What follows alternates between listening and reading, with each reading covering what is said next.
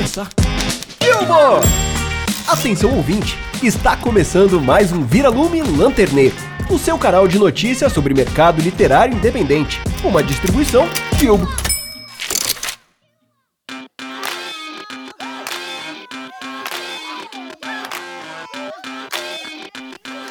Diferente do que todos pensam, afrofuturismo não é simplesmente um subgênero de ficção científica.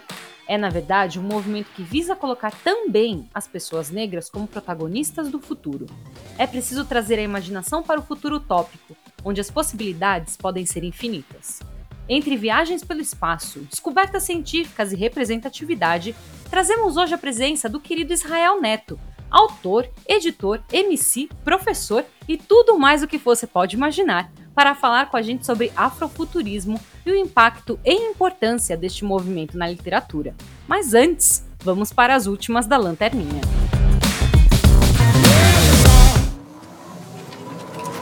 Parem as prensas! Notícias frescas!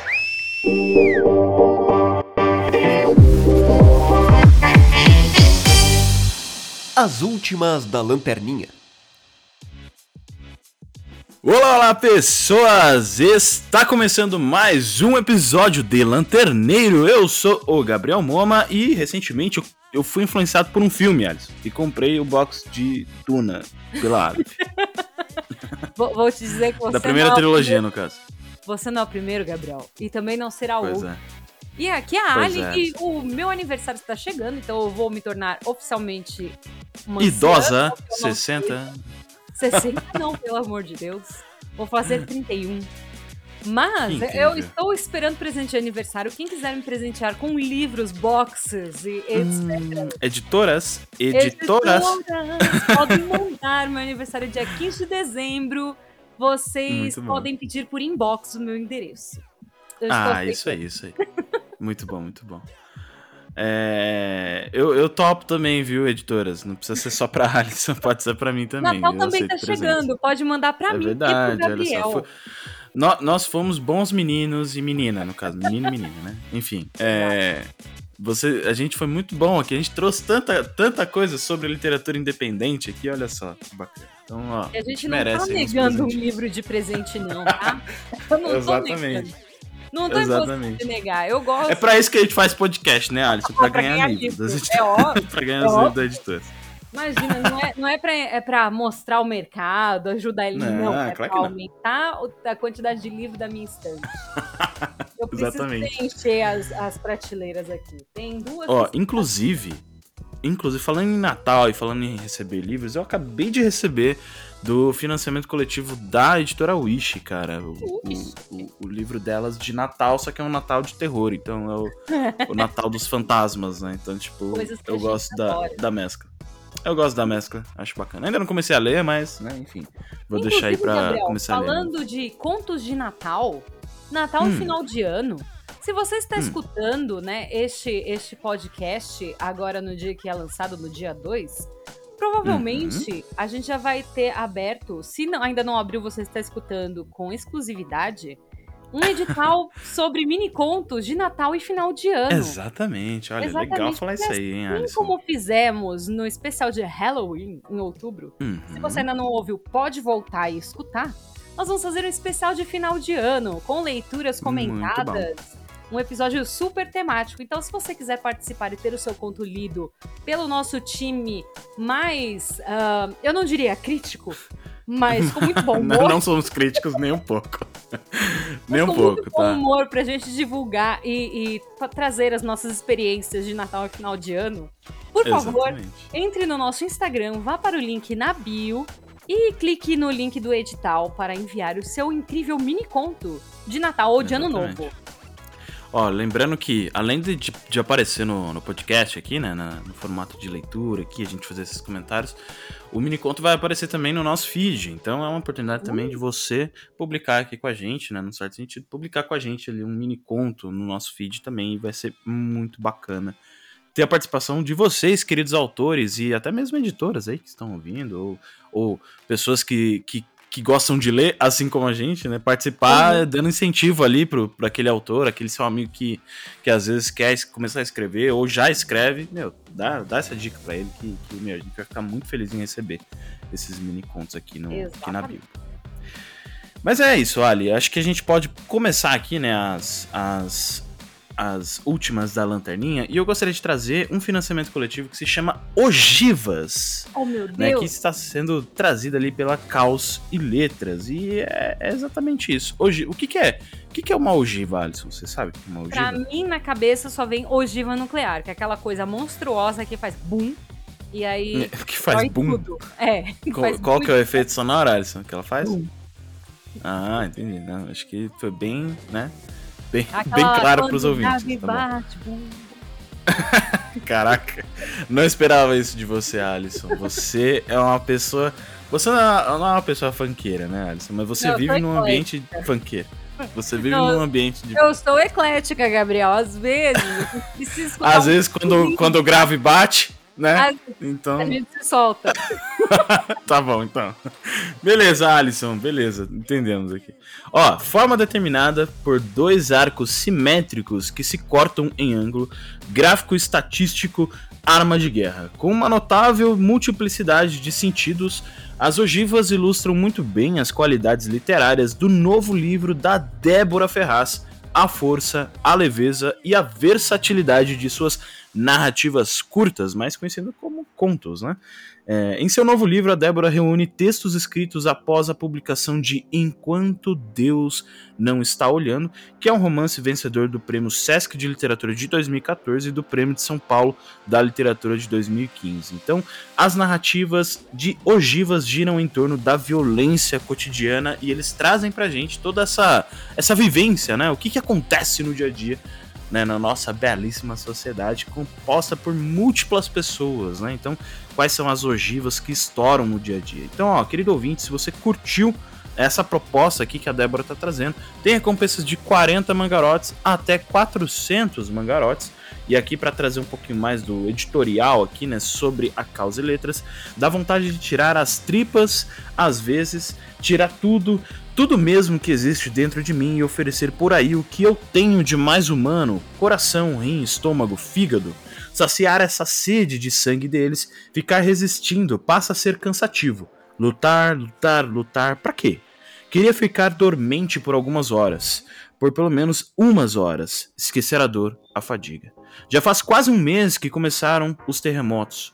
Tudo era tão discreto que eu até fingir não estar vendo.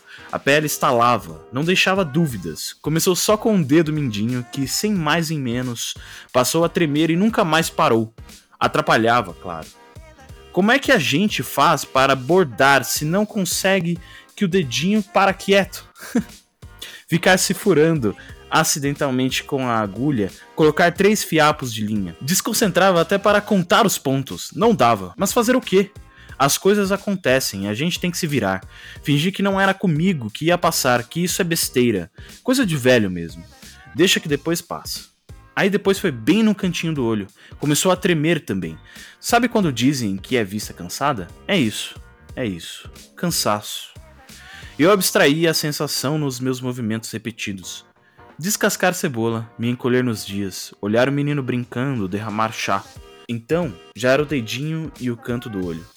O terremoto que me abalava os dias.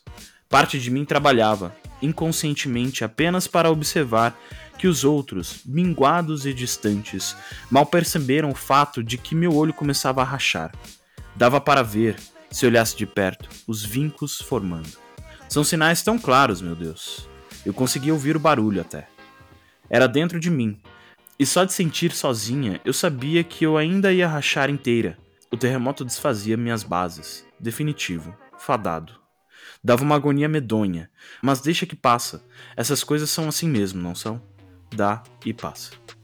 Trecho do conto O Filhote de Terremoto. Então, ó, querido ouvinte, se você curtiu esse trabalho que a Débora Ferraz está fazendo e quem tá fazendo esse, esse, esse financiamento coletivo junto com a Débora é a Causa e Letras. Se você curtiu muito, cara, a gente vai deixar o link na descrição. Lembrando, ó, que tem alguns conteúdos extras aqui. Então a gente tem, ó, a leitura crítica tá ali no valor de 600 reais, né, que é um conteúdo extra ali, caso né, o financiamento coletivo bata as próximas, as próximas metas ali. Então, através da edícula literária, a autora oferece revisão e leitura crítica do seu original, romance, conto ou crônica de até 150 páginas. O serviço inclui comentários e sugestões no original, é, parecer detalhado e uma conversa virtual com o autor ou autora no final do processo. Então, ó, tem um ponto legal aqui para os autores. Temos também a oficina de contos limitado a cinco recompensas no valor de 400 mangarotes aí. Então, apoie e garanta, né, uma das cinco vagas na oficina dos contos da Débora Ferraz, que vai ministrar no formato virtual em quatro sessões, que no caso vão dar ali próximo de 12 horas, né, a carga horária, né, dessa, dessa oficina literária aqui, né, de contos, ao longo do mês de fevereiro do ano que vem. Então, ó, tem esse ponto. E também tem o terceiro conteúdo essa aqui, que a gente está falando da mentoria, né? Limitado a uma recompensa apenas no valor de 800 mangarotes. Então, para o autor ou autora com um projeto de livro de contos já em andamento, a mentoria com a Débora Ferraz vai ser realizada em quatro encontros virtuais, também uma carga de 12 horas ao longo do mês de fevereiro. Então, você, querido ouvinte, que não só é é, tem vontade de ler, mas que talvez você também escreva e já está com o original aí preparando e fica naquela dúvida: hum, será que tá bom? Será que não tá? Fica aí a oportunidade também para pegar essa mentoria, leitura crítica e essa oficina de contos aí. Beleza? Mas não é só isso, né, Alisson? Temos mais coisas aqui, né? Mesmo. Agora, saindo um pouquinho né, dessa, dessa violência cotidiana, vamos para Pois um é. mágico. Para a Floresta de Tasmin, que é o financiamento coletivo novo da editora Cartola, que é uma antologia, ou seja, uma coletânea de contos de vários autores, né? Para você que não está familiarizado com a palavra antologia, se é a primeira vez que você está escutando este podcast, antologia é um conjunto de contos escrito por diversos autores. Ao longo dos séculos, a floresta Tasmin encontrou equilíbrio e se viu livre das guerras que por muitos anos ameaçaram sua existência. O Tratado de Paz assinado por todos os povos permanece protegido no castelo do príncipe Ailard. Elfos, anões, fadas e todos os seres da floresta encontraram uma maneira de coexistir. No entanto, nem todos estavam felizes com o equilíbrio entre os reinos na floresta. A rainha Maeve tentou por diversas vezes dar fim ao Tratado de Paz. Sem sucesso, fechou um acordo com os humanos para que, com o apoio de suas armas, pudessem tomar toda a floresta de Tasmin. Antes, era preciso enfra enfraquecê-la. Com as orientações de Maeve, os humanos aprenderam que os unicórnios eram o espírito que mantinha a floresta protegida, com seus portais invisíveis aos olhos da humanidade. Somente os seres míticos da floresta poderiam entrar e sair de Tasmin. Os unicórnios foram caçados, um a um foram mortos pelos humanos, até que restasse apenas um deles, Citara. O príncipe Ailard juntou uma equipe mística para proteger Citara, e assim os portais da floresta de Tasmin, aliando-se à elfa Rowena, à bruxa Verena, à fada Tisila, ao guerreiro Nakoa e ao anão Lorcan. Seriam eles capazes de enfrentar a fúria da rainha Maeve e de seus aliados humanos? A obra, para você que está interessado, contém diversos contos. É uma antologia fantástica e conta com contos como A Batalha Final de Lucas Trindade, A Busca de por Cítara de Diego Vieira de Queiroz, A Chama da Esperança de Lia Lemos, A Estrada Submersa de Natália Rosso, A Lenda do Portal Noturno de J.L. Serra Ribeiro. Eu acho muito chique quando o autor põe ponto assim, abreviação no nome. Acho muito chique. A Maldição de Mab, de Isabela de Brida. A Redenção do Velho Plim, de Tainá Trajano. Dia do Imago, de Giovanna Barsotti. Fogo na Missão, de Flávio A.S. Fernandes. Guerra, de L.D. Lima. Agora esse é complicado de ler. Lord, espero que seja isso. O Invencível, de J.L. Serra Ribeiro, de novo, né? Noite Carmesim, de Jéssica Nayara. O Brilho Estrelado, de Nakoa, de E.E. Me Meursalt. Gente, as pessoas têm nomes difíceis, né? Eu, te- eu te- eu tenho a teoria de que os autores complicam os próprios nomes só pra ficar chique. Só pra ficar só pra ficar, exótico. tipo, olha né? como, como meu nome é diferente. Eu acho que é isso. É igual, Olha é igual eu, Alisson. É igual eu, Gabriel Moma. É, não é seu nome, não é seu sobrenome. É só pra complicar. Na verdade, É, é não, e é- e né? E é, e é bacana, porque sempre quando eu. Ah, qual que é o seu Instagram? Eu falo gabriel.moma igual museu.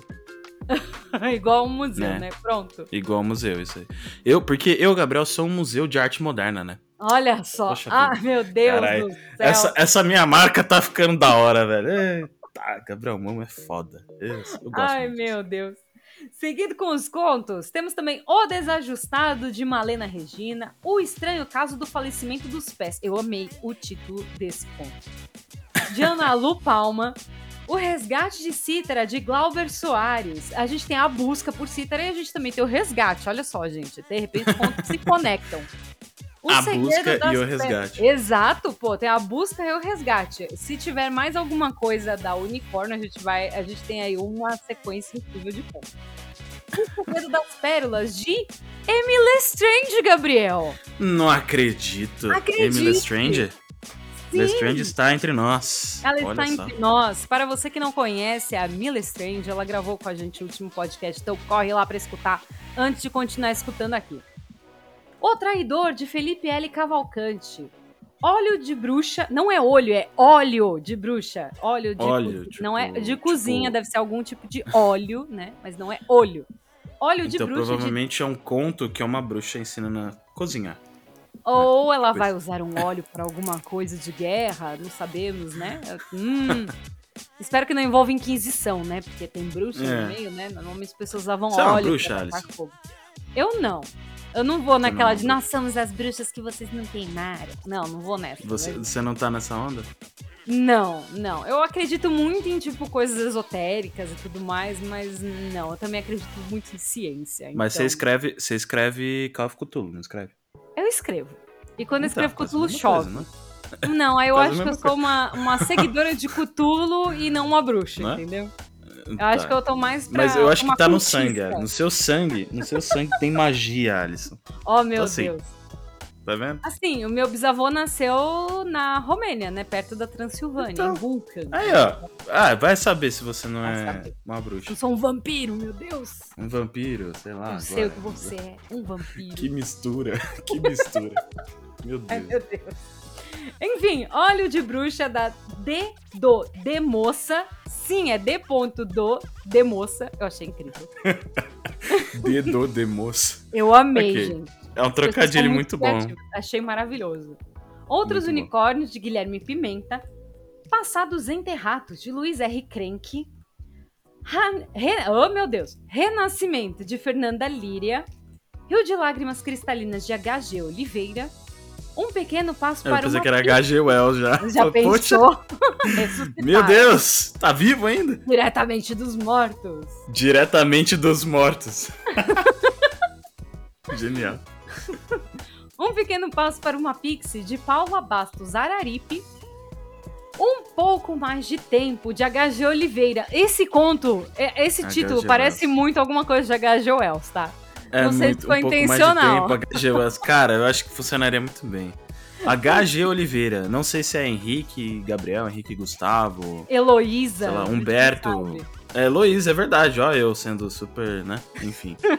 É, Heloísa, Heloísa Gilberto, né? Sei lá, qualquer coisa. Heloísa Giovanna. Vocês- É, nossa, eu acho que você está, ó, tá no caminho certo aí, ó.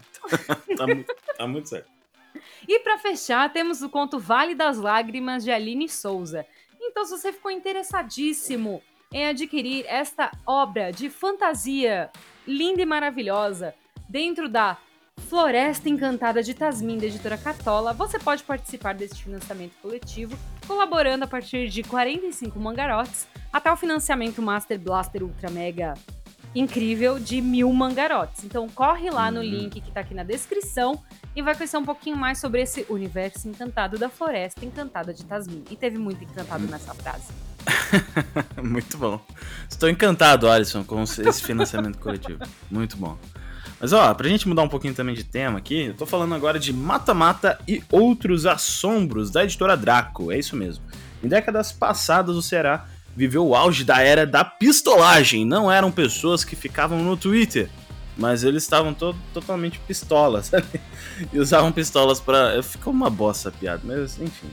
É, políticos guerreavam muito além do campo das palavras, utilizando matadores profissionais para silenciar adversários. Os controversos pistoleiros ganharam fama no período e eram temidos, principalmente nas pequenas cidades. E a editora Draco apresenta Mata Mata versão estendida, que é uma noveleta que fez sucesso na plataforma digital da Amazon e que agora ganhará sua versão impressa e ampliada. Né? Então, quando a era de ouro da pistolagem parecia ter sido deixada para trás, um assistente social se envolve no último serviço de um pistoleiro aposentado conhecido por seu trabalho em histórias em quadrinhos premiadas, como Cangaço Overdrive, semifinalista do Prêmio Jabuti, e a série Steampunk Ladies, vencedora da, do troféu HQ Mix. O escritor Zé Wellington apresenta sua faceta literária numa campanha para a impressão de dois livros, Mata Mata, versão estendida, e Assombros. E é bacana que, que a gente já trouxe um pouco falando sobre Zé Wellington aqui em outros episódios né? Principalmente no episódio de Amazofuturismo, que a gente fala sobre nessa né, essa vertente né, da ficção científica que tá rolando, então a gente tem outros subgêneros aí da ficção científica, né, que estão acontecendo. Qual outro episódio que a gente trouxe ele também, Alisson? Que eu não me recordo. A gente trouxe um de. Eu acho que a gente chegou a citar ele em Farras Fantásticas, a gente Farras citou ele Fantásticas, também né? no de ficção científica. Ficção científica. Então, ó, tem três episódios aí que a gente acaba né, se envolvendo um pouco no assunto aí do que o Zé Wellington traz pra gente, nessa coisa do steampunk, nessa coisa do cyberagrest, né? Então, todos esses subgêneros novos que estão. O steampunk não, não é um gênero novo, né? Mas eu só mencionei aqui. Né, mas esses gêneros, subgêneros novos que estão surgindo a partir do, dessa coisa de querer trazer mais brasilidade, né, para ficção científica e menos coisas de fora, né?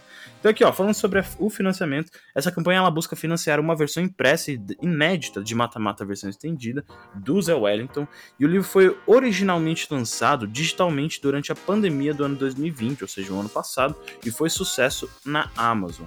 É, nessa nova versão, além do podcast, ou seja, eles têm um podcast ali que vão, vai complementar né, o conteúdo ali do livro, que integra a trama né, da trilha sonora original, o livro ampliará a história do e-book e contará com ilustrações extras e um epílogo inédito. Os novos textos vão explorar as consequências do final da trama. Então, além disso, essa campanha financiará também um livro de contos Assombros, que apresenta 10 contos de suspense e terror com elementos de ficção científica e fantasia. Então é uma mistura. Cara, ó, ficção científica, fantasia e terror no mesmo. Ixi, maravilha, ó. Que coisa bonita.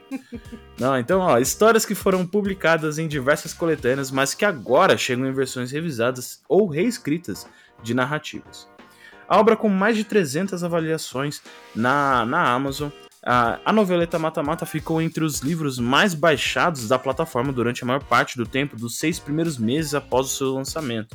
Influenciado por autores como Ruben Fonseca e Stephen King, essa experiência literária conta ainda com um audiodrama que interpreta um trecho da história, além de uma trilha sonora com oito faixas criadas exclusivamente para o livro. Foram criadas, não é tipo assim, vou montar uma playlist ali com músicas, foram criadas. Olha que incrível. E aí, fechando o pacote, a obra conta com ilustrações do quadrinista Rafael Dantas, que né, trabalhou em Mandacaru Vermelho e Lâmina Azulada. Mata Mata foi vencedora do prêmio Abercio de Literatura de 2021, organizado pela, organizado pela Associação Brasileira dos Escritores de Romance Policial, Suspense e Terror, na categoria Narrativa Curta de Ficção de Crime. Então, querido ouvinte, se você curtiu assim como eu e já está com o dedinho aí tremendo para poder apoiar esse, Ai, ai, esse- ai. esse financiamento coletivo, tem recompensas de 35 mangarotes até 480 mangarotes e certamente que o link a gente vai deixar na descrição para você já, né, dar uma conferida aí. Mas tem mais coisa, né, Alisson? Temos, temos. Ó, último financiamento coletivo de hoje. Você não precisa esperar aquela Ah, não? décima segunda badalada, aquela que dá meia-noite pra você apoiar. Ah. Estamos falando aqui, Gabriel, de Ao Badalar da Meia-Noite, da editora Psyll, que é uma antologia. É só lembrar do que eu falei lá atrás, né? Uma antologia é um conjunto de contos de autores diferentes. Perfeito. trazem uma versão diferenciada aí da Cinderela. Você que já conhece aquela história bonitinha, né, do sapatinho de cristal, ou talvez você conheça a história clássica dos irmãos Green, onde o sapato era de peles, o que é muito assustador. É, você Sim, pode total. conhecer dessa vez uma releitura, ou versões diferenciadas, ou talvez histórias da, Cindele da Cinderela. Nossa, eu ia falar Cinderela. Maravilhoso. De repente tem um conto Também da Cinderela. também conhecemos. Isso aí, sabe aquele, sabe aquele áudio do TikTok tá fazendo sucesso? É o carro do ovo passando na sua rua. Adoro. É o carro da Então, rua passando no seu Passando ovo. no seu ovo. É o que você Eu acabou de fazer, aguento. Alice. Cinderela é um, é um conto alternativo da. É um conto alternativo da gata borralheira. Exatamente, eu acho que é isso. Mas se você está cansado de depender apenas de clássicos dos anos 90 ou dos anos 2000 com Hilary Duff como uma Cinderela moderna, meu Deus do céu, como que a gente achou que isso seria bom? Ou as adaptações novas que nós temos no cinema e você quer descobrir novas versões deste clássico que a gente ama ou odeia, ou a gente tem muito medo, você pode ir lá no financiamento coletivo da editora Psyll, ao badalar da meia-noite, e conhecer contos incríveis de autores incríveis. Por exemplo, a Aline Zwin escreveu o conto Um Futuro de Presente, não é o futuro do presente, é um futuro de presente. Aline Souza, que olha só, uma dobradinha, ela tava lá também no conto da Cartola. Ela trouxe a Quinta Sinfonia da Gata Borralheira, André Machado de Azevedo com Liberdade é meu castelo favorito. Berenice Kopstein, que traz uma dobradinha, Morcegos e Abóboras, e Cindy. Bruna Sanches com Cinderela, não, meu nome é Mary. Eita porra. Cadu Morstead, nome complicado de novo. Gente, autores, vocês precisam às vezes mandar como pronuncia o nome, porque às vezes é meio complicado. Cindy Erela e a Coleira de Cristal. Eita. Clara das Ideias, eu adorei o E nome dessa de. pessoa. esse- Clara Não, das Alisson, Ideias. eu-. Eu preciso. Eu preciso falar um pouco. Pera aí, Cinder- Cinderela e a coleira de cristal. É Cindy Erela, entendeu? Ele fez uma brincadeira com o nome Ah, Cinderela. Cinderela e a coleira de cristal? É, a coleira de cristal, não é a caveira de cristal, tal qual Indiana Jones. É, mas isso, eu não sei se eu tava com a cristal. mente muito ruim aqui. Eu, não- eu acho que eu nem preciso terminar, né? Eu não preciso nem Não, falar não. mais nada. A gente, a, a gente espera que assim, Tá, se esse conto for maior de 18, gente, que esteja determinado, tá? Por É favor. tipo uns 50 tons de cinza aí. É, é, a gente lê conto de chicote, fada e tá esperando uma corda de alpinista, né? Aí a gente vê umas e, e- coisas, e um- e meu uma Deus! coleira de cristal. Ai, ok. meu Deus do céu. A Clara das Ideias, eu amei o nome dela. O, o pseudônimo de escritor. Amei. Ela, Tá ela é de esquerda, eu acho. Eu acho que ela é de esquerda. Clara, é por esquerda. favor, manda um oi nos maconha. comentários do Instagram pra gente. Clara das ideias, eu acho que ela usa maconha, certeza. Ai, meu Deus do céu, Clara. Depois confirma pra gente. Ela trouxe a história da fada madrinha. Claudiane Fada Cruz magrinha. com Ratinha. Débora de Carvalho com a singularidade de uma Cinderela. Felipe L. Cavalcante com o sapato de cristal. Gabriela Fraga com sentimentos cristais. Giovana Miranda com o relógio da dama. Henri S. Reis com uma dobradinha. Sapatilha 46, achei incrível. E entre sapatos, joias e retalhos. Sapatilha 46, realmente é grande. É né? maravilhoso, eu achei incrível. Iris Bissoff com Estrelas Não Contam Segredos. Jaqueline Quinhões da Luz também com uma dobradinha. Uma Cinderela muito especial e Sonhos Não São Para Mim. Juliana de Queiroz com Desenho de uma Noite. Juliana Fernanda com Um Epílogo para a Gata Borralheira, por ela mesma. LL, esse não tem continuação, então é só LL. LL. O preço do LL. sapato Ô, LL. Como é que a pessoa quer ser encontrada? LL, fica difícil, né? Fica É bem difícil. Eu espero que o Instagram seja arroba L.L. É, tem que ser. Então é fácil. o preço do sapato de cristal de Cinderela. Lucas Vitoriano com Magia Fadina. Lucas Miles- Vitoriano, será que, será que é o nome dele mesmo, Alisson? Ou será que, tipo, ele é uma pessoa de outro século, sei lá? Ai, meu Deus. Vitoriano. Para né? mais teorias sobre nomes de autores, você pode mandar o seu, a sua lista de antologia para marketing.bilbo.com. Exatamente. Consultoria de nomes, vai. Com a, com. Consultoria de nomes de autores para antologias. Genial. Miles com Simples Assim, Milton B. Pontes com Contos de Fadas Acontecem, Naomi Reis com A Busca de Pandora, Natasha Cis com Podemos Recomeçar, Patrícia Calegari com Confidências de uma Fada Madrinha. Patrícia Kelly com uma dobradinha. Você acredita em vida depois do de uma. amor? Não, não, mas é, Com- confidências de uma fada madrinha. Que interessante Exatamente. isso, né? Interessante, Você imagina né? uma fada madrinha, né? Tipo, Desabafando, né? né? desabafando ali, né? Tipo, porra, eu tentei ajudar aquela mina lá, ela perdeu o sapato.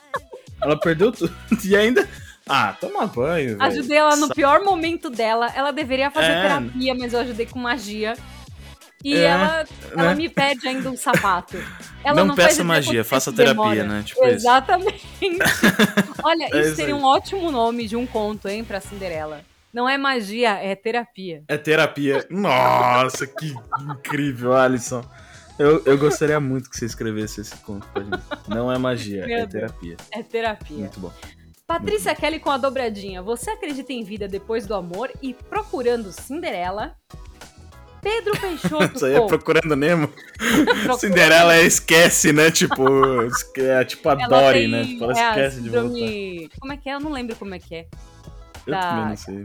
É, É a são Dory. todos Síndrome da Dory. É a síndrome da Dory de quem esquece as coisas depois de cinco minutos. Exatamente. Pedro Peixoto com uma menina, sua madrasta e suas duas irmãs malvadas. É, esse é bem literal, né? Esse Porque, é bem... É, né? você já sabe do Esse título é bem literal, né? Rafaelen, achei diferenciado. Boa Aventura. Rafaelen. Cindy, cadê ela? A Recosta, ou o Recosta, não dá pra saber, gente. Procura-se a dona. Tatiane Luquez com uma dobradinha, Vida de Princesa e Príncipe Encantado. E Tiago Henrique Fernandes Coelho com Me Dá Meus Sapatinhos. E se você ficou Ó, esse- interessado... Diga, Ó, Gabriel. mas olha, ó, o Thiago Henrique, ele poderia se aproveitar desse nome, nome grande. Poderia ser ó, TH Coelho. Olha que legal. Ia Olha da hora esse nome de autor, TH Coelho. Coelho. Ou só THF TH Coelho. Coelho. Ou HF Coelho. HF Coelho. Nossa, tem várias, várias opções aí. Gente, Eu acho que nomes nome abreviados legal, hein? com sobrenome massa, a- a- invistam. É legal, é massa. Invista. Exatamente. Ah, Olha, eu tô, eu tô falando sério agora. Acho que a gente devia abrir uma consultoria de nomes pra autores. Tô falando sério. Certeza. Isso- A gente pode ajudar, olha só. O Gabriel fez uma autoconsultoria no nome dele, né? Que é o Gabriel Moma. Gabriel Moma. Eu sou exatamente. publicitária, então, né, a gente tá- pode pensar aí no que, que é melhor pra você vender o seu nome artístico. Se é que Exatamente. existe alguma coisa dessas. Mas enfim, se você ficou afim de ler mais sobre as obras que levam a gata borralheira para outros ambientes ou outras histórias fantásticas, as recompensas desse financiamento vão de 15 mangarotes a 700 mangarotes. Sempre tem uma recompensa aí que cabe no seu bolso e sempre tem uma forma diferente de você apoiar um dos financiamentos coletivos que a gente traz aqui. E como sempre, Nossa, você foi link- muito vendedor agora, agora muito, hein, Alisson? né? Olha só, Nossa, velho. marqueteira. Marqueteiro é demais, cara. Fazendo valer meu diploma. Exatamente. Foram quatro anos pra isso. Quatro anos. Quatro Pra anos criar aprender a vender um produto. Pra criar certo. frases incríveis em meio ao podcast. e como sempre, o link tá na descrição do episódio. E, Gabriel, a gente vai fechar as últimas da lanterninha com, claro, o nosso patrocinador de hoje, não é mesmo? É isso mesmo, Alisson. Não, não paramos por aqui, afinal a gente tem um papo muito bacana aí sobre afrofuturismo. E quem tá patrocinando, né? Quem tá trazendo essa temática aqui para esse episódio é justamente a Kitemba Editora aí com a publicação de Ancestral pelo Israel Neto juntamente com o G Mendes, né? E aí para falar um pouquinho de Ancestral, a origem da humanidade será revelada em Ancestral. O sistema estelar de Ra é constantemente bombardeado pelas forças apocalípticas dos corpos celestiais atraídos por sua densa gravidade, colocando a humanidade espalhada pelos planetas ao seu redor em risco. Uma força-tarefa achou um planeta seguro a todos, a Terra. Porém, planejar a travessia interestelar e produzir um consenso serão tarefas simples aos futuros terrestres em comparação aos desafios internos que terão que lidar. Ancestral é uma obra genuinamente afrofuturista, para além das subjetividades trazidas no texto e impressas nas ilustrações, a plataforma de ficção científica, neste caso seu gênero mais famoso, a Space Opera, faz a ponte entre tecnologia, ancestralidade, conhecimento ancestral, o protagonismo negro e sua contribuição no desenvolvimento da humanidade.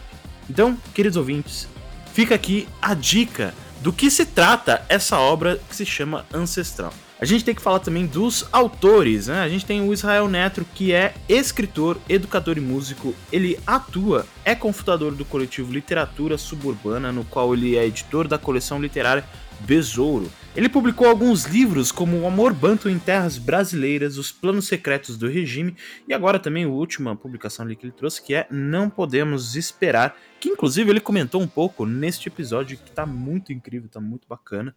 Então, ó, querido ouvinte, fica ligado porque Israel Neto tá trazendo essa obra pra gente junto com Aqui Tempo e para a parte de ilustração, a gente tem o G. Mendes, que vem construindo uma carreira há alguns anos, sendo com seus trabalhos independentes ou em parcerias com autores do Brasil inteiro. Seu último trabalho foi contemplado por um edital público, Incríveis Aventuras na Cidade Verde, uma autobiografia do autor em quadrinhos e também ele está trabalhando num projeto que une quadrinhos e música, que será lançado em breve. Suas fontes são diversas, entre elas o cinema, quadrinhos, desenho animado, e hoje ele opta pelo processo todo digital na concepção do seu trabalho, mas sempre que pode volta à prancheta e ao nanquim. O que é muito incrível também, é um trabalho não só o digital é foda pra caramba, mas também trabalhar com nanquim é bem foda. Então, ó, querido ouvinte, fica ligado porque a gente tá trazendo aqui um pouquinho mais sobre ancestral, mas principalmente no episódio que hoje a gente trouxe o Israel Neto para falar sobre afrofuturismo. Então, Ali, vamos lá falar com ele? Bora que esse papo vai estar, tá, ó, um chuchu, vai estar tá maravilhoso. Um chuchu. Para quem não gosta de chuchu, tá? Coloque aí uma, uma, fruta que você goste, uma comida que, você acha mais legal, é. tá? Vai tá uma tá maravilha. Ou uma delícia, Pronto. não sei. Exatamente. Às vezes eu acho que falar uma delícia gosta de chuchu, né? sexual demais. Muito sexual, está uma delícia. Nossa, que coisa horrorosa. Né? É, acho que não é o caso, né? Ó, então, tá querido ouvinte, interprete da forma como você quiser. Está muito bom. Então, bora lá.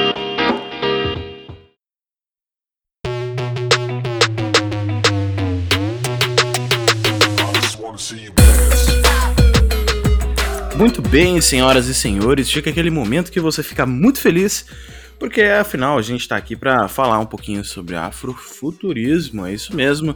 É, mas não tá só eu e a Ali aqui, né, para falar sobre isso, né, Ali? Ainda a gente bem, né? trouxe uma pessoa especial aqui para para falar um pouquinho sobre o assunto, trazer também um pouquinho sobre o, o original aí que se chama Ancestral. Ancestral Ancestral. Ancestral, não é ancestral. ancestral é, é, um só ancestral. Um só! então, não é no plural, não é no plural, Alisson. Mas ele vai falar um pouco mais disso pra gente, mas antes, ó, vamos apresentar essa pessoa incrível.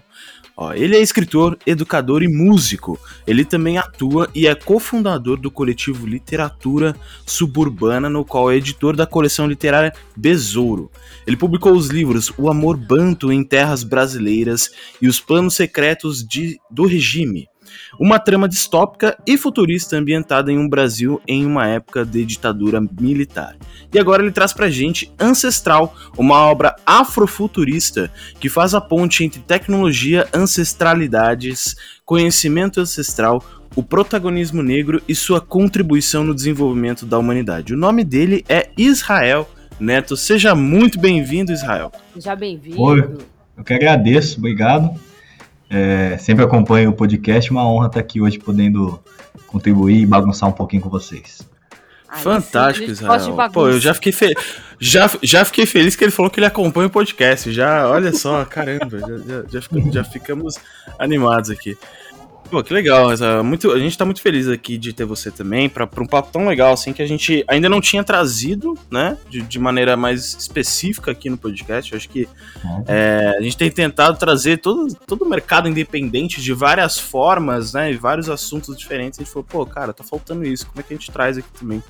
É, alguém para falar a respeito de afrofuturismo, até porque é pra gente entender um pouco melhor. Mas antes, ó, Israel, eu queria entender como é que é não precisar dormir, cara, porque você faz tanta coisa. é, é, e, cara, fala um pouco de ti, explica aí para os ouvintes. Dormir né? é boa. Ah, dá um, né? Acho que, cara, é. no final das contas, você quase não dorme, né? É, poxa, essa foi engraçada, essa foi boa. É, é, é, é tecnologia egípcia da mumificação, né? Aí você fica ali. Putz, na... tá explicado, tá explicado. Mas bem, é, Nessa apresentação aí, faltou, faltou o livro que eu ganhei, o Poema Odisseia desse ano. Pô, que é o Não Podemos Esperar. né, que eu lancei com a editora Nua o ano passado, né? Esse ano a gente ganhou lá na categoria narrativa de ficção científica, narrativa curta de ficção científica do Prêmio Odisseias, né? Lá do Rio Grande do Sul. É, e assim, eu, pô, eu trabalho já há, há 17 anos com arte, né? Com cultura, é, com hip hop, com a literatura. E eu venho das letras, de, de, de gostar de escrever, de projetar esses futuros. É, venho de escrever fanfics, então era moleque que escrevia fanfics daquele é, dos anos 90, né? Então vocês. É, eu não sei a idade de vocês, não se, não se caguetem, né? Vou caguetar a minha. Então, eu tava da escola no, come, no, no meio, meio pro final dos anos 90, e é isso. Você tinha Yu Hakusho, Samurai Warriors, é, Sailor É Moon, nóis. Tudo esse universo assim. é, é, depois você voltava da escola, acho que três horas, uma hora da tarde. E até às sete, na falecida manchete, cara. Não entendi. Na falecida manchete. A gente A voltava manchete, da né? escola, colocava lá, ficava assistindo Não, Cavaleiros. vidrado, nem né? como que minha mãe deixava assistir Cavaleiros do Zodíaco e o Hakusho. Tava, é, faltou anos de Cavaleiro do idade, Zodíaco. Não, e o Hakusho era muito demoníaco, né? Muito. Então, assim.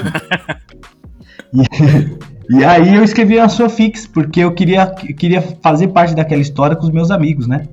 E aí eu tive a grata, a grata recepção da escola, da minha professora na época. Então eu passava tempo até na diretoria trocando ideia com a, com a diretora, me dando as dicas assim de como escrever. Então, isso na escola Pô, pública, né? Então, assim, foi um baita incentivo. E aí eu sempre tive esse desejo de, de, de publicar, escrevia com meu primo, né? A gente fazia esse lance de ele estar numas histórias minhas, eu nas histórias dele. Era um, um ambiente bem legal e, e depois de passar por vários trabalhos, eu decidi que eu queria viver com a arte, da arte, e me embrulhei nesse caminho, né? E fiz parte do, do, do início dos movimentos dos saraus, é, publiquei muita poesia, mas eu sempre gostei de ficção científica, de fantasia, e o Amor Banta, a primeira edição dele foi em 2011, nessa de 2018 ela é nova. Então, depois de 2017, eu falei, meu, eu acho que eu vou voltar a escrever esses universos possíveis é, a partir das afrosexualidades, né? E, e aí usamos o Amor Banto de pretexto para poder voltar no mercado, né? E estamos escrevendo aí. Eu tenho uma meta, uma meta bem não tão rígida, mas bem clara na minha cabeça que eu quero publicar constantemente. E porque é isso, né? Um trabalhador da construção civil ele precisa construir casas. Sim, É, um trabalhador das letras precisa escrever. Exato. Nossa, É, que, sim, que, que incrível. Tem que tatuar isso na testa, assim, essa frase que você soltou agora.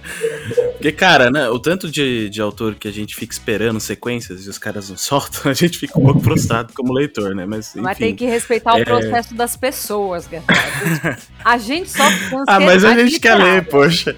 A gente quer ler, Eu, poxa. eu acho que eu deveria passar pro meu psicólogo, que ele, ele tá se especializando com ansiedade, né? Além do. É. Eu deveria passar pra ele: olha, existe um, um termo novo que é ansiedade literária. É essa galera que não sabe Uhum. esperar o autor escrever. Não sabe esperar. Porque né? a gente tem que, assim como o meu psicólogo fala pra mim, respeite o seu processo, a gente tem que respeitar o processo do outro. Então, Não, vamos na perfeito, paz. Mas, mas foi legal isso que você trouxe, Israel. Essa coisa que você comentou que você tinha com seu primo, né? De pegar, você colocava ele nas suas histórias e, e você. Sim. E ele colocava você nas histórias. É, é muito bacana, eu acho que tem, tem muitos autores, né, que acho que partem um pouco desse princípio, né? Putz, como é que eu me coloco nessa história? Como é que eu me coloco como personagem, né? E no final das contas, acho que. é, acho que todo mundo aqui, mesmo que não é um autor, um leitor acaba se colocando também nessa, nesse ambiente, né? Se, se imaginando no ambiente. Aí, dando um, um exemplo mais ficção científica atual, né? Eu fui influenciado pelo filme a comprar o box de Duna. E Certo. agora eu tô me imaginando como um membro ali dentro de Duna, né? Entende? tipo, enfim, você fica nesse, nesse, nesse, nesse- nessa pira, assim, sabe? É, eu, eu- acho que isso é eu- fantástico, né, cara? É, tem uma. Na parte da escrita, por exemplo, no Não Podemos Esperar, eu, é, a história toda é narrada em primeira pessoa. Só Uhum. que ela, ela não é uma só pessoa. Então cada capítulo é, é um dos personagens. Então, para quem tá lendo, acaba interpretando e sentindo as emoções e as ansiedades de, dos personagens diferentes, de três personagens. Sim. Então, é, mesmo que ele ou ela não se identifique de cara com aquele personagem, ele obrigatoriamente, caso ele conclua a leitura, siga a leitura, ele vai vivenciar como é interpretar, porque ele tá lendo, né? Essa coisa da primeira pessoa é muito bacana por causa disso. ele tá lendo e Sim. tá vivendo aquela história. É quase um RPG, né? Sim. Então, eu acho que esse é uma, um dos estilos de literatura que eu mais gosto, porque é, você mergulha ali, né? É, você incentiva, né, o... Incentiva o leitor, né, a se colocar... Naturalmente ele vai se colocar, né? Tipo, Sim, ah, eu empatia, estava né? fazendo tal coisa, eu não sei o quê. Né, rola essa... Na sua cabeça você tá, você tá se colocando ali já, né? Putz, isso é Sim. fantástico. Realmente é uma técnica, é uma técnica muito, muito bacana pra você atrair o cara pra dentro da história, né? Então acho que isso é. Uma coisa que eu maravilhoso, gostei, assim. Israel, que você comentou que você fazia quando era, quando era mais jovem, né? Na época da Fanfics, escola. Alisson. Fanfics, Não, né? não é sobre as fanfics. Apesar de eu adorar uma fanfic, é meu guilt pleasure, mas, né, é, eu, eu achei muito legal que, tipo, desde pequeno, você tem essa coisa de querer que os. É, é, tá aberto à sugestão dos outros, a escutar os outros, a passar a sua obra para outras pessoas lerem, né? Que nem você fazer isso com seu primo, você escutou a diretora te dando dicas. E eu acho isso maravilhoso, porque às vezes a gente. é, isso, é, isso é mal de artista, né? Eu, eu, eu Bom, falo porque É orgulho. eu, a, a ego, gente né? é orgulhoso, né, com as nossas obras. Às vezes a gente não quer que ninguém meta o dedo nela. Só que é importante esse feedback, né? É, escutar um pouco do que o outro tem pra passar pra gente. Então, eu achei muito é, de um preciosismo muito muito bonito, assim, preciosismo, preciosismo que eu digo de precioso mesmo. Achei Sim. muito precioso isso que você fazia. E, e eu acho que é uma uma, uma parada muito da hora pra esses escritores que estão começando. Gente, mostrem as suas obras para as outras pessoas. Hoje em dia a gente Demais, tem demais. plataformas, né, que você pode É. publicar para as pessoas lerem, mas às vezes manda para um, pra um parente, fala com um professor se você ainda tá na escola, né? Manda para um, pra um autor independente. Gente, tem muito autor independente aí que tá aberto a ajudar quem tá começando. Isso, isso eu achei muito massa. É, Pô, é tem- fantástico isso. Tem uma coisa legal disso, eu, eu continuo fazendo isso, eu tenho vários leitores betas, né?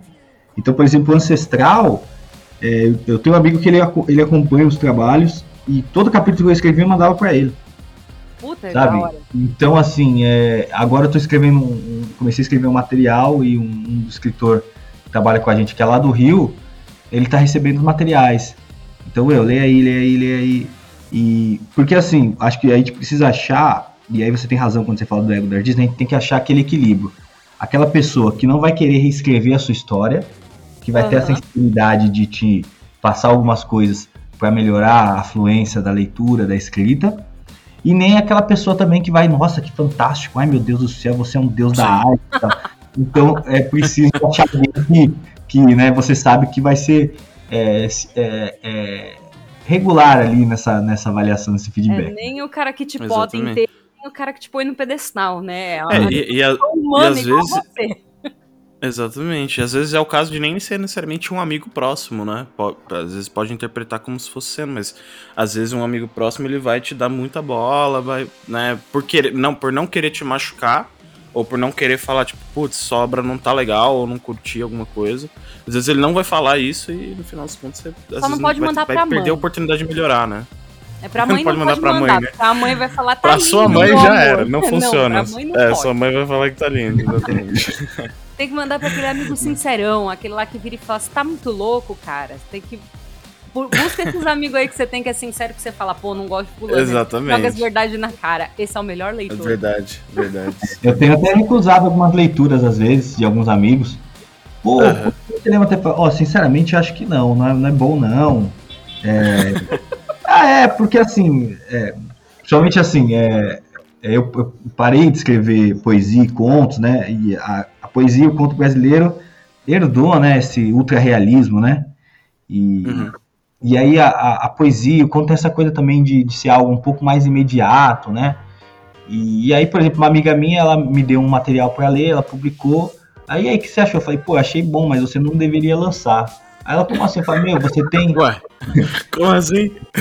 Pô, falei, mas o Israel tá louco, cara. Ela tava escrevendo pra lançar, e como assim? É, foi. Aí eu falei, mas eu falei, eu falei, você tem sete contos que são bacanas, tem uma profundidade, ou melhor, abordam temas profundos, tá bem escrito, mas por ser um conto que ele vai acabar rápido, ele fica superficial pros temas que você quer trazer.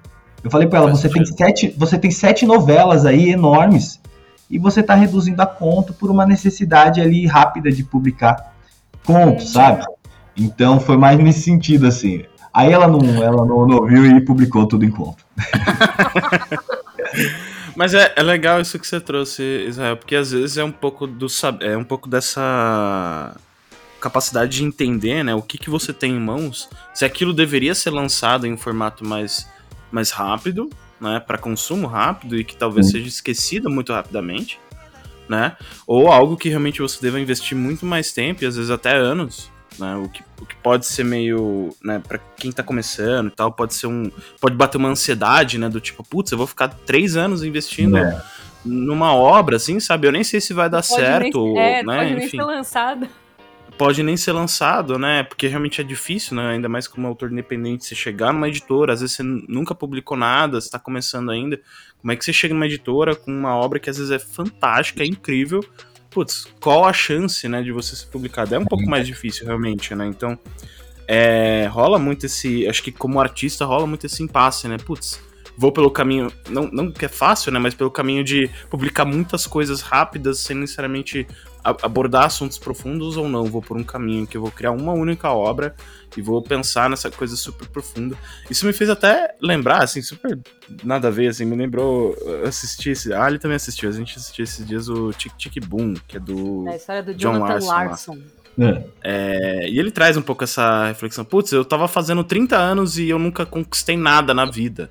Né, pelo menos a, Oito a- anos a- a fazendo um trajetória musical dele. que nunca foi pra Broadway, nem pra off É, então, oito anos, sabe?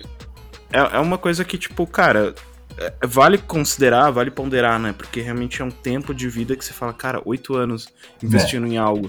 Será que em algum momento eu vou conseguir trazer esse algo à tona, à luz, as pessoas vão ver? Vai ter algum impacto, né? Porque querendo ou não, acho que tem muito essa. Esse, esse ponto, assim. E aí, até pegando esse gancho, Israel, eu queria até trazer um pouquinho pro, pro tema do episódio, é, você comentou que você ficou por um tempo, né? Deu, deu uma pausa ali e depois agora tá retornando, mas é, trazendo o lado do afrofuturismo para suas Exato. obras, ficção científica e tal. É, e cara, é, um- é uma coisa até assim, a gente chegou a dar uma estudada, né, dar uma olhada sobre afrofuturismo e assim, a princípio eu acho que as pessoas podem interpretar como um gênero, subgênero, aliás, de ficção científica, mas não é, né? Na verdade é um movimento, na verdade, né, é uma coisa um pouco mais além do que só um, um subgênero de ficção científica, né? É, a É, gente. E aí a pergunta é, o que é afrofuturismo, né? Show. É, a gente na Quitemba, assim, a gente mete o Paulo Feriano lá, né? É, fala que na É. verdade ele não é, né? Ele está sendo, está se construindo. Porque. é, e a gente também fala que o afrofuturismo, na verdade, é uma tag que, que possibilitou a gente é, conversar, trazer gente para esse, pra esse, pra esse bate-papo. É, que é, é, resgatar e evidenciar a contribuição africana, afro-brasileira no desenvolvimento das, da- das va- diversas sociedades, né? tanto a sociedade europeia quanto as sociedades é, frutos da escravidão, como o Brasil, os Estados Unidos e os países aqui da, da América do Sul. Né? É reivindicar o contemporâneo, né? então a gente, aquele lance, eu quero ser rei hoje, eu quero estar bem hoje, e projetar os nossos corpos para o futuro. Né? É, é, estar ali na, na dianteira também dos avanços no futuro. E que essa nossa ancestralidade, as nossas, a nossa cultura seja um ativo para esse futuro, né? Não seja um avatar sem uso, né? Então, o futurismo é, é isso. Então, como ele parte desse conceito filosófico, ele pode ser expresso tanto nas artes visuais, na dança, na música e na literatura. Então, na literatura, é claro que a, a, a, a, dama da literatura, de, a dama da literatura da, da fantasia e tal, é, é, tem essa coisa da ficção, né? Da ficção científica ser o grande tchan tchan tchan. Então, por isso que puxa mais, né? Mas a gente lá crê, a gente crê que, que o afuturismo, nesse, nesse conceito filosófico brevemente que eu passei, ele pode estar impresso numa obra de suspense, numa obra de horror, numa obra de fantasia, numa distopia, numa utopia, principalmente, é, por trazer esses elementos é, é, de olhar o passado, de reivindicar o, o- o contemporâneo presente e projetar essas, essas nossos conhecimentos para um futuro, que pode ser um futuro muito distante, pode ser um, um futuro breve. É, então é isso, assim, a gente é, é, tá tocando, tá entendendo, entende o afuturismo nessa pegada é, e, e tem construído a cena do nosso lado, né, contribuído para a cena do nosso lado a partir desse olhar, né? E entendendo as outras contribuições também, que são muito importantes. E aí, claro, tem aquele debate, ah, é afrofuturista, não é afrofuturista? Ah, e tal. Então tem aquela coisa, né, que eu acho que está no, no, jogo, é, é, é debatível, é, mesma coisa que os mais antigos lá no, nos anos 80 discutiam, o que, que é literatura negra, né? E é isso, o que, que é literatura negra? É uma literatura produzida por negros e que só. Ah, precisa ter um tema? Não. É, precisa ter uma, uma um, um, um, estilo? Não.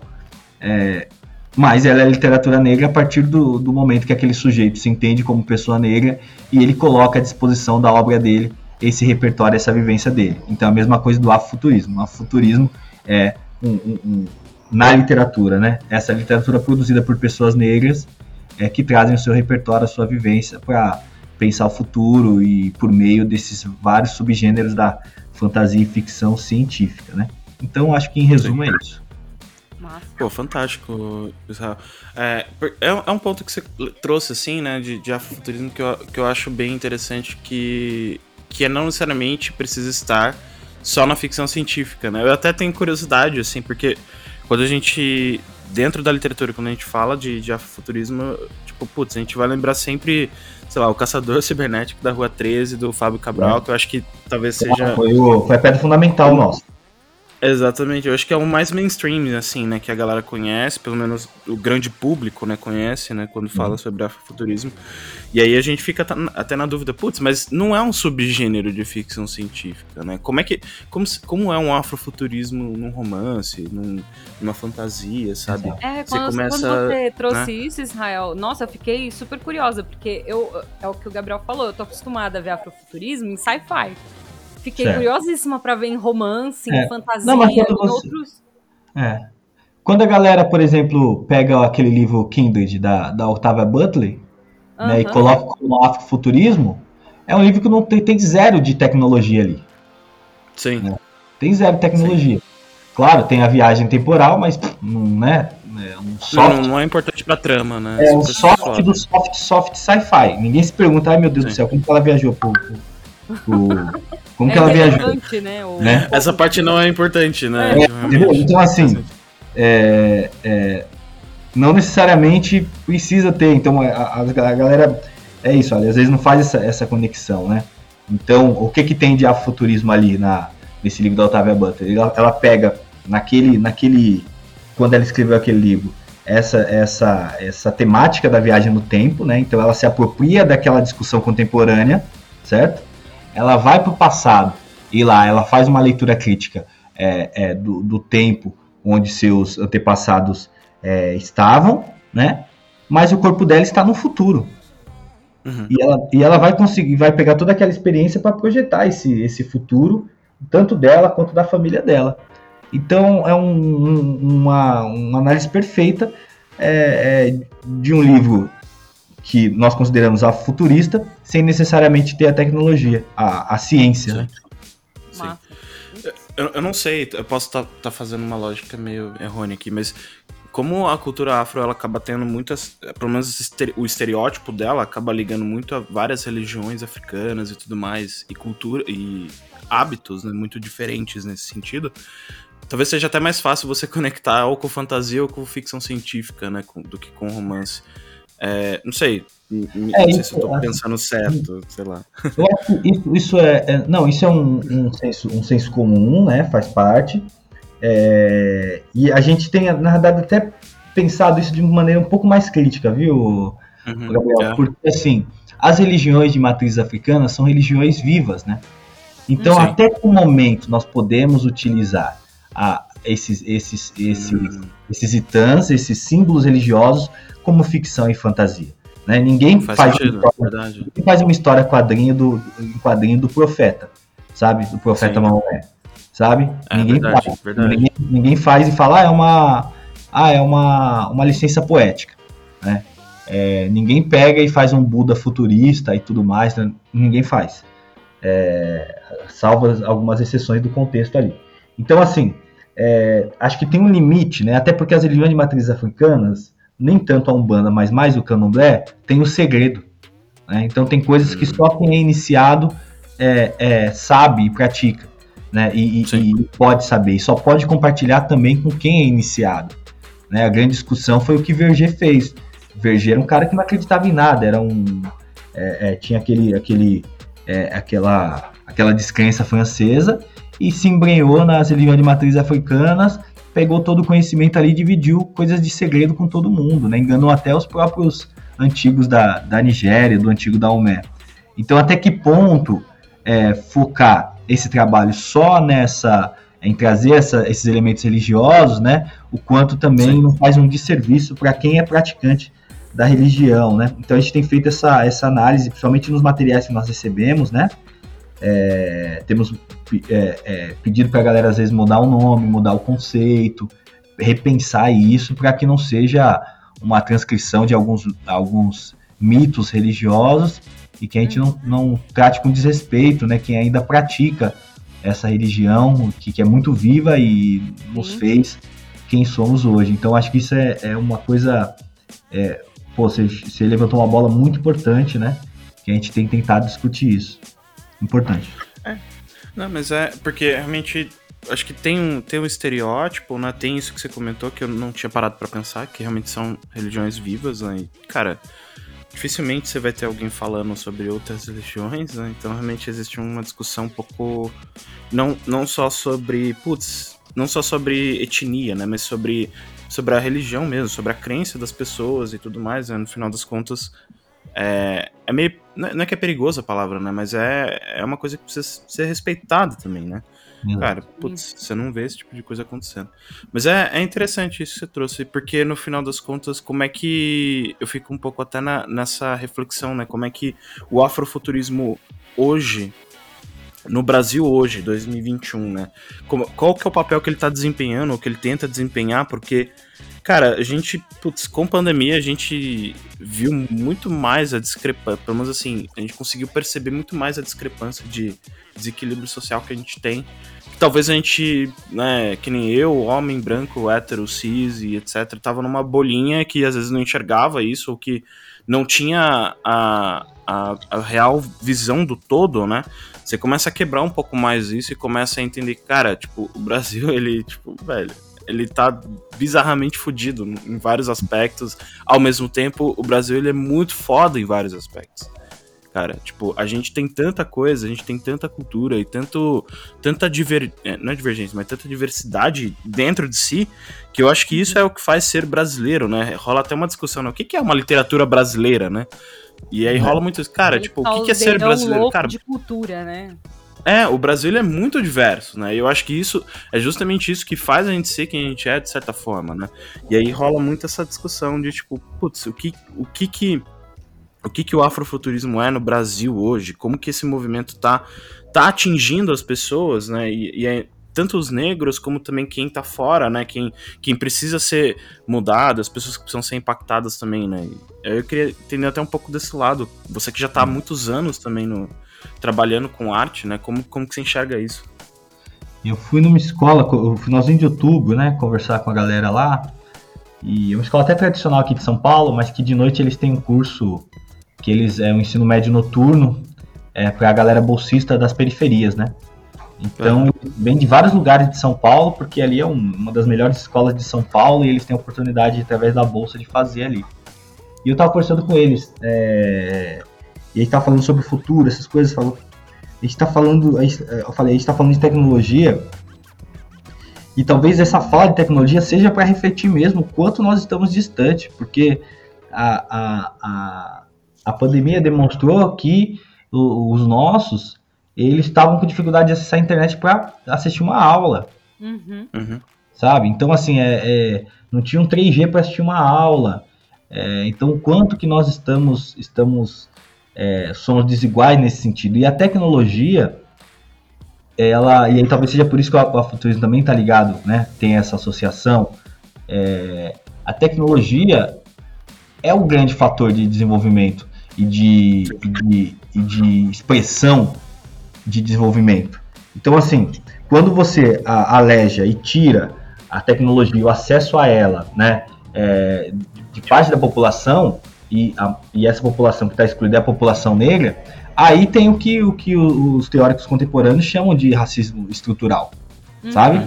Porque você não está disputando um bem de consumo que a sociedade criou para facilitar a vida, que a tecnologia é isso, né? Técnicas para facilitar a, a, as diversas dinâmicas da vida. Então você está alijando essas pessoas do conhecimento, do acesso ao trabalho, do acesso à educação, certo? Então, talvez essa discussão seja até para reivindicar é, essas, essas tecnologias que serão cruciais para quem quer sobreviver e estar no futuro. Né?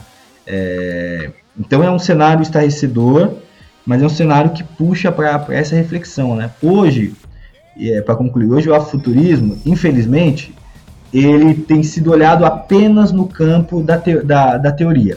Então, por exemplo, quando nós estamos em feiras vendendo nossos livros, às vezes a gente tem as antologias afuturismo, né? Volume 1, volume 2 e vai sair volume 3 no ano que vem. Estamos com a chamada aberta.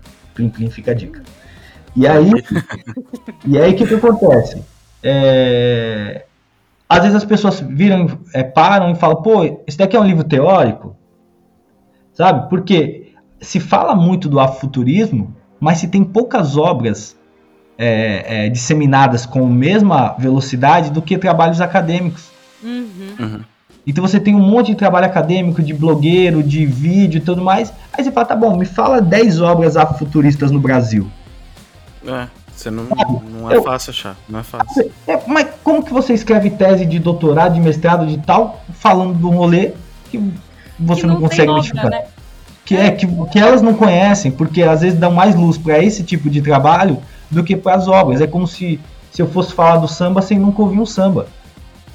Sabe? Foda, Fora que né? assim, eu, eu imagino que. é- Aí é uma suposição minha, tá? Mas eu imagino que ah, ter a, a obra de afrofuturismo, de ficção, de, de fantasia, qualquer gênero que for, mas dentro do afrofuturismo, trabalha aquela ideia de imaginar.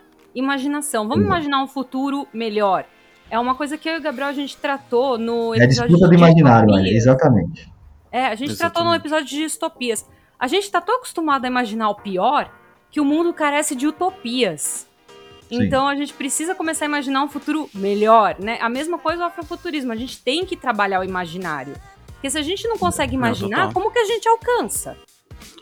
É, e, e- pegando um gancho nisso, olha, que você comentou, tipo, fazendo vínculo à ficção científica, né? Quando você olha para os clássicos, você não. Você, cara, qualquer. Você pode pegar qualquer clássico de ficção científica, que hoje acho que talvez seja uma grande porta de entrada para muita gente. Não mais, eu acho que tá mudando isso, mas ainda acho que é porta de entrada para muita gente pra ficção. É, cara, você não tem personagens negros, né?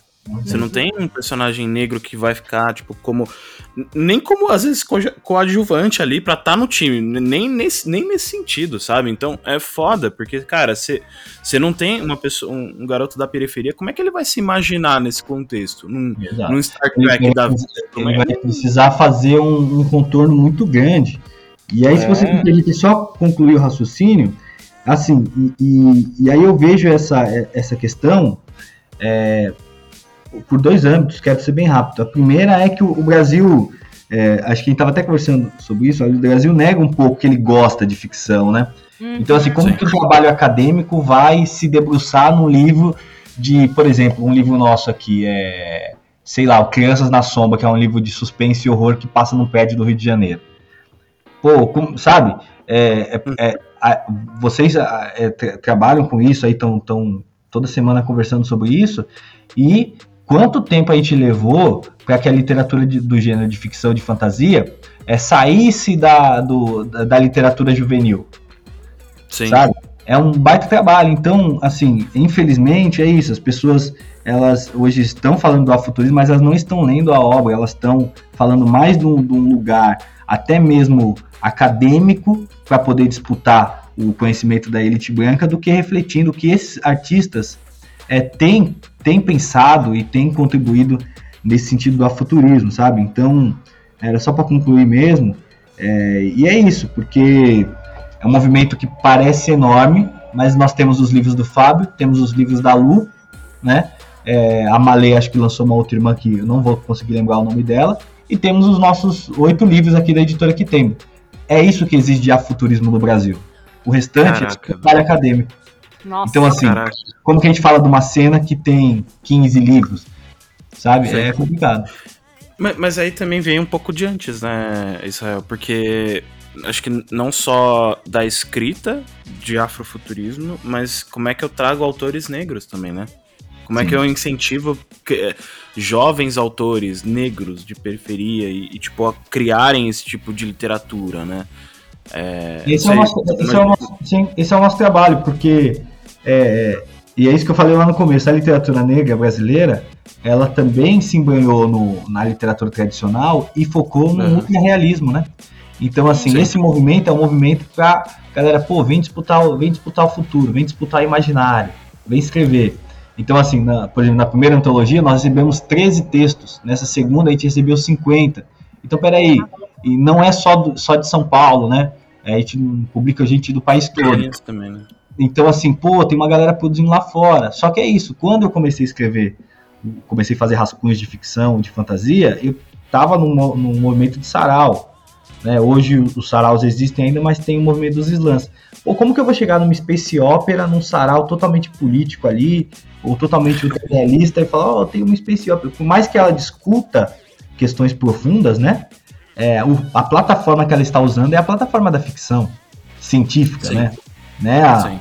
a tal a, a ficção genérica da prosa, né? A ficção científica. Então, assim, pô, a gente tá aqui discutindo aqui, sei lá, o extermínio da juventude negra, você tá com historinha no espaço aí, entendeu? Superficialmente, conhece isso, superficialmente, mas tem as Aham. profundidades das histórias.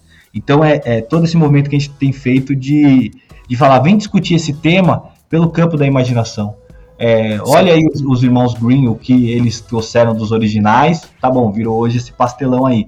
Mas as discussões profundas que tinham nos originais, né? Então, é, os filmes de horror que a gente assiste hoje, né? E vê nos anos 90, o que, que eles estavam, o que, que eles traziam por trás é por meio de uma plataforma ali pastelona também e tudo mais. Então, acho que são questões que, que a gente está indo e, e é isso que você falou. O nosso, o nosso trabalho hoje é incentivar essa galera a escrever. É isso que eu sempre faço essa pergunta. Quantos escritores negros que publicam horror você conhece? Quantos escritores negros que escritores negras que tem novela que você conhece? Quantos escritores e escritores negros escrevem fantasia, por exemplo, de monstros que você conhece? Space opera. Então, é, é, a Lu Anzala falou na última, na última Odisseia. A, a, a galera branca tá lá na terceira onda da ficção científica, barané, todo aquele blá blá. Nós estamos na primeira ainda. Exatamente. É verdade, é verdade. Cara, que louco isso. É louco, é louco pensar o quanto que é, realmente precisa. E às vezes é um esforço muito maior, né? Muito. Cara, de realmente ralar pra caramba, assim, de tanto trazer gente nova como apresentar para as pessoas. Eu acho que é um puta trabalho foda, assim, que, tipo, putz, pode ser que em momentos, não sei como é que você se sente, mas momentos que você fala, puta, cansei, ao mesmo tempo, não, eu preciso Uhum. continuar porque eu tenho um papel a desempenhar, sabe? Então, tipo. Ah, todo dia, é- fica tranquilo. boa, boa. E aí, ó, agora, pra gente talvez puxar um pouco mais pra esse lado ficcional, eu queria ler uma ler uma pequena sinopse aqui. Vamos, vamos lá, ó. É. O sistema estelar de Ra é constantemente bombardeado pelas forças apocalípticas dos corpos celestiais atraídos por sua densa gravidade, colocando a humanidade espalhada pelos planetas ao seu redor em risco. Uma força-tarefa achou um planeta seguro a todos, a Terra. Porém, planejar a travessia interestelar e produzir um consenso serão tarefas simples aos futuros terrestres em comparação aos desafios internos que terão que lidar. Ancestral, Israel, ancestral. O que, que é ancestral? Conta pra gente, só pra gente agora entrar um pouco mais no campo da ficção mesmo. Show. O Ancestral foi um parto, um parto que durou três anos. e ele surge, é, ele vem, vem de Deus, era o deus dos astronautas, vem do Star Trek, vem de The 100, The 100, né? É, vem, vem de The Spencer, é, vem de Perdido no Espaço, Caraca. vem de tudo isso, tô falando a nível de plataforma, né? E a nível Sim, de, sim. de conhecimento, vem também, na minha, é, para mim, uma das primeiras inspirações foi quando eu conheci os povos Dogons. Os povos Dogons são povos do Mali, um, povo- um povo do Mali, que antes mesmo do, da chegada dos europeus e, e tudo mais, até mesmo talvez dos europeus conhecerem astronomia, eles tinham, eles criaram um aparelho e para eles era um, um lance de culto, né? Criaram um aparelho onde eles projetavam para o céu e eles faziam o mapa e a rotação de Sirius A e Sirius B. Caraca, Caraca, velho. Que Tá ligado? da hora. Quando Sei, eu conheci não, isso é muito foda. Eita porra. E, e é isso, é sobre isso, né? É a mesma coisa do, daquele templo egípcio, que num período da noite ele, ele a, a, aquele rastro da Via Láctea fica, é, fica emparelhado com ele. Então esse conhecimento a- é, desses povos, né, sobre, sobre o céu, né, sobre as estrelas, foi o que me provocou a escrever esse livro, né? E eu comecei escrevendo ele pensando nessa aventura, nesse, nessa coisa é, desse consenso humanitário de viver junto, né? E no fundo, no fim da história, ele, ele virou uma outra história a nível de subjetividades, né? Então foi, um, foi uma viagem muito legal, é, é, também colocando aqui esses elementos de, é, é, da ficção também e, e da teoria, né? Então aqui dentro, sem dar muito spoiler, é, tem alguns fatos, conceitos, estudos do que a, a, a física e a astronomia têm discutido hoje, como essa possibilidade de, da velocidade das, das viagens, essa questão dos buracos negros. Eu tive um. E a, a ficção é, a ficção é fantástica, né? Tem uma cena aqui, esse Nossa, você que é muito spoiler, gente. Eu tem uma cena que eles estão num lugar lá e eles meio que conseguem cap- é, pegar na mão é, matéria escura, né? Cara, que incrível. E assim, eu fiz uma descrição lá. E eu assisti um documentário um tempo, um tempo depois falando dessa possibilidade. E o cientista falava: pô, se talvez nós conseguíssemos é, é, criar a matéria escura de forma densa, ela teria essas características. Eu falei, mano. Eu, eu, Como assim? eu baixei o texto e eu baixei o vídeo e mandei pro Alexandre, que era o meu leitor beta. Eu falei, mano, olha isso daqui. Então, assim, é, a ficção científica tem essa coisa de você estar ali estudando a ciência, né? E tal, e eu estudo bastante, e você tá- trazer coisas e, e, né? E, e do nada ela, ela, ela fazer sentido. A mesma coisa quando conseguiram fotografar o buraco negro, né? É, às Com vezes certeza, já cara. tinha um desenho próximo àquele antes, Aham, né? sim, sim. então, sim. pô, então essa obra ela reúne, é, para concluir, ela reúne esses elementos da ciência, esses elementos da ficção, e é uma obra afrocentrada, onde ali é, esses planetas e o próprio Ra, né, a estrela Ra já diz muito, né? Aham. Esses planetas estão meio que dividindo assim a população que viria a ser a população da Terra algum tempo depois. Que massa. Caraca, e é uma space opera, né? Oi? É uma space opera? É uma space opera, ela, ela acontece boa parte no espaço, é, literalmente, né? É, e tem essa coisa dos, do- desses, desses planetas estarem alinhados. Ah, e outra coisa também.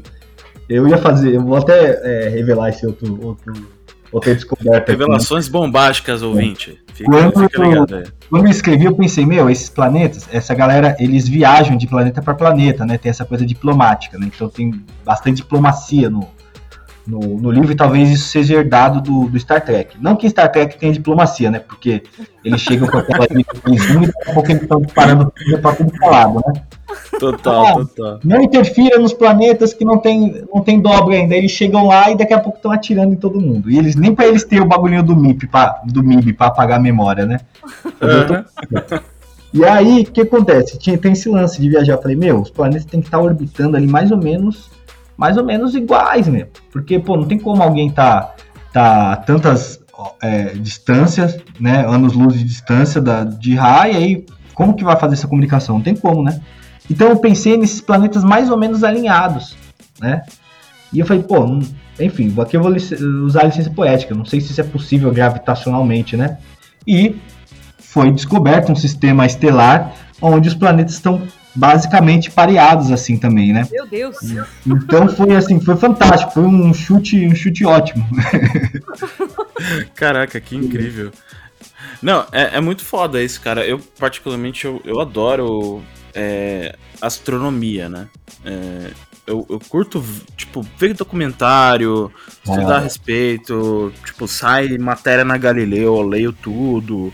Gabriel, acho isso muito foda, está indo cara. pro sol, né, Gabriel? É, é verdade, isso aí é uma coisa que eu toda hora comento. Inclusive tá no meu perfil ali do, do, do Instagram. Eu acho que tá, não lembro se tá, mas tava. Não Mas é. Se não tiver, ó, tá, tá aqui. Vou, vou contar novamente para os novos ouvintes. Basicamente, o que, que aconteceu? Estava eu no Instagram um belo dia, né?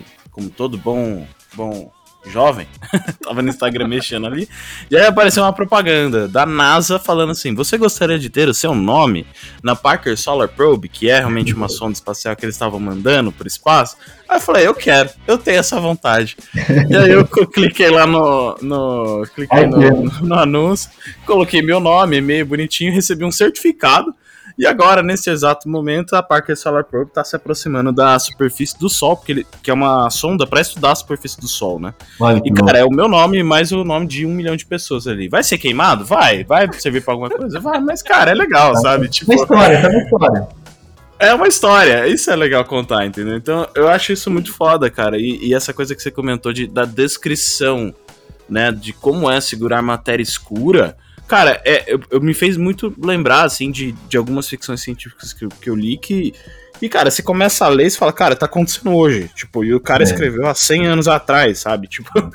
Então, assim, eu, eu, não, eu não, não posso garantir isso, mas certeza que em algum momento alguém vai ler a sua obra e sabe? Fala, cara, o cara tava descrevendo isso aqui há 100 anos atrás, mas é isso, o cara tá segurando uma matéria negra lá, tipo, matéria é. escura lá, sabe? É, tipo... é, é maluco isso, né? E, assim, porque a gente tem um exemplo muito vivo, que é o próprio Star Trek, a a teleconferência, Total. o tablet, Total. celular. É.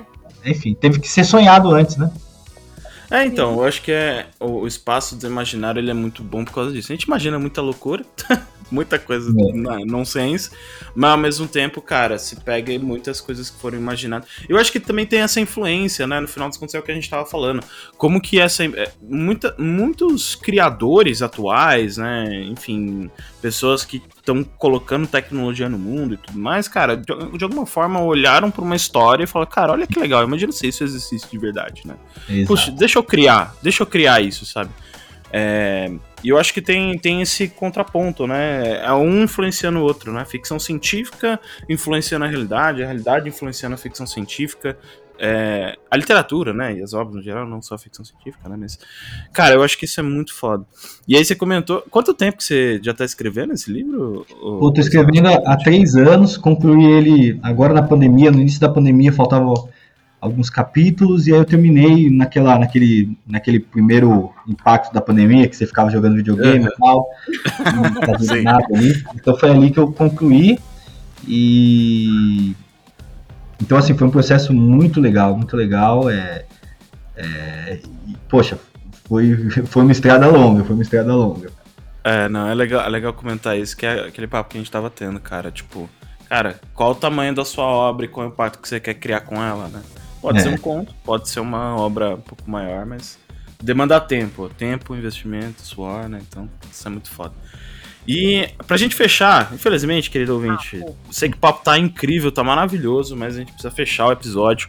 É, Israel, como que o pessoal encontra Ancestral? Como que o pessoal vai chegar e falar, quero ler Ancestral? Como é que é isso Legal. Hoje, por enquanto, ele só tá disponível lá na Kitembo, né?